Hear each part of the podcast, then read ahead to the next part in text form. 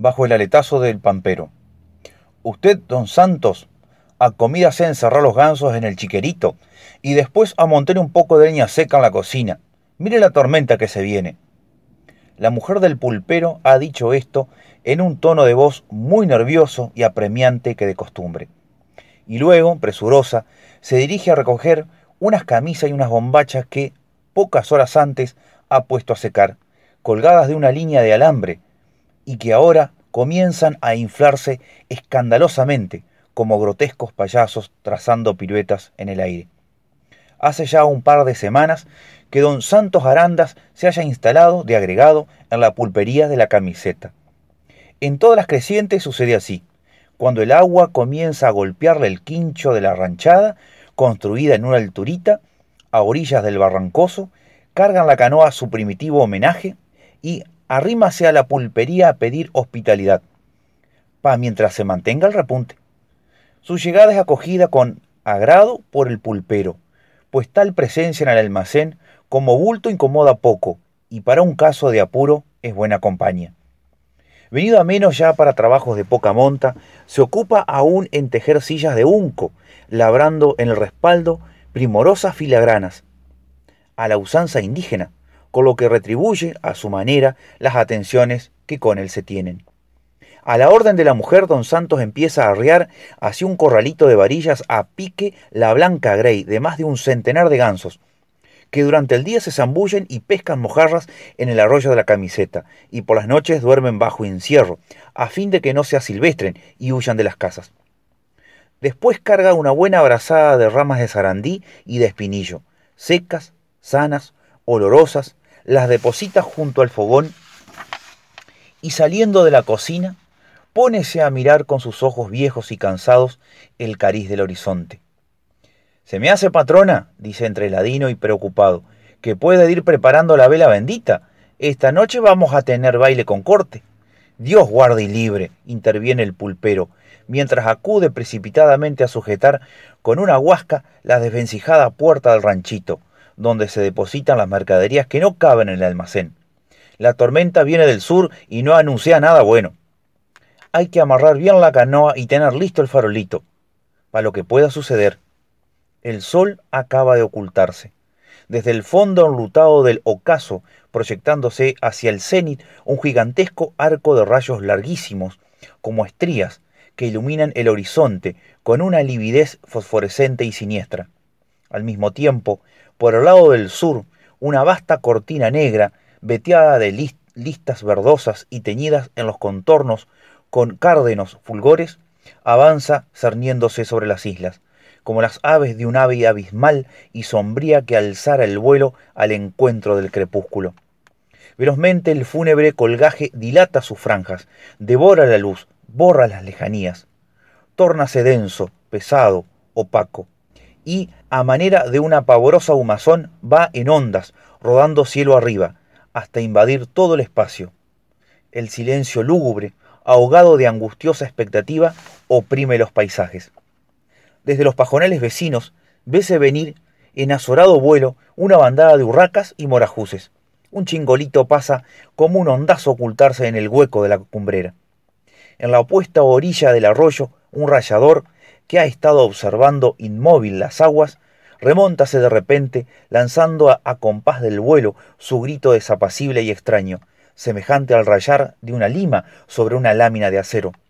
Su silueta, desteñida y breve, esfúmase enseguida como un punto invisible dentro de la nube negra que permanece suspendida sobre la tierra, terrible, trágica, amenazante, como la bandera del espanto.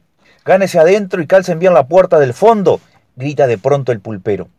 Al mismo tiempo, un aletazo frío estremece el aire, y una ráfaga violenta echa a rodar, ruidosamente, a través del patio, una lata vacía, y enseguirse los ojos con un remolino de polvo, arena y hojas muertas. Los árboles agáchense violentamente bajo el envión de las rachas que se suceden, gimiendo con una quejumbre dolorosa y las hebras delgadas y larguísimas de los sauces estíranse desmesuradamente, cimbrando en el aire como listas de un poncho deflecado.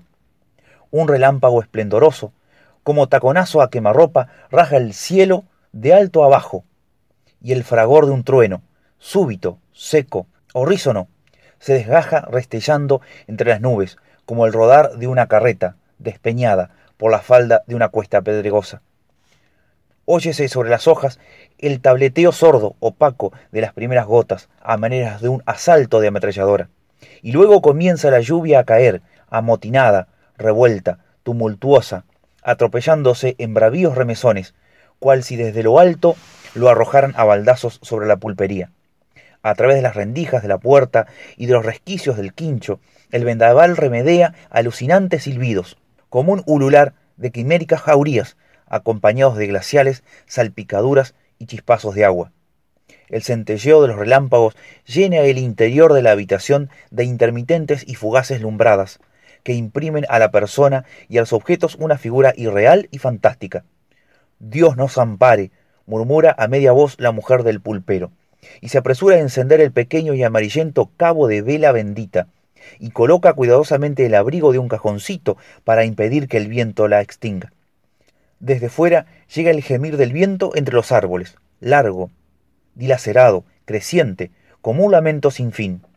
Todo el rancho resuena sordamente, cual si se estremeciera entero bajo el látigo despiadado del huracán y de la lluvia.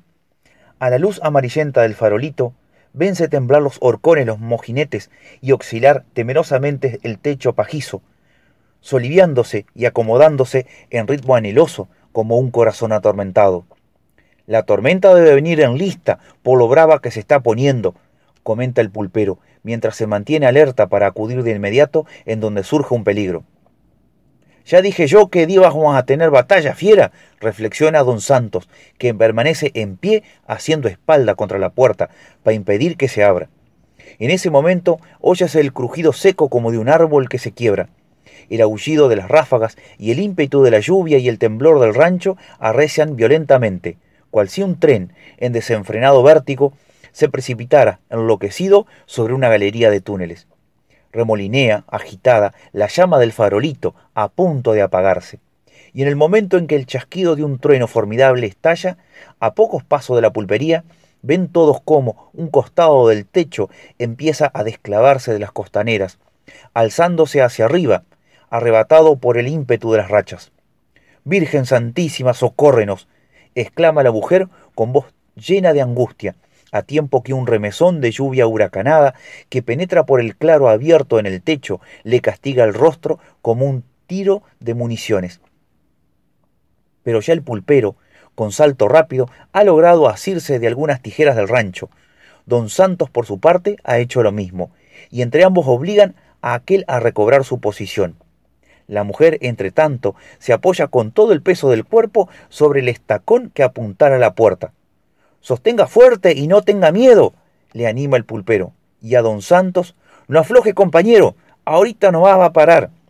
No haga cuidado, responde sordamente el viejito, mientras trata, trata de acomodarse en una posición menos violenta.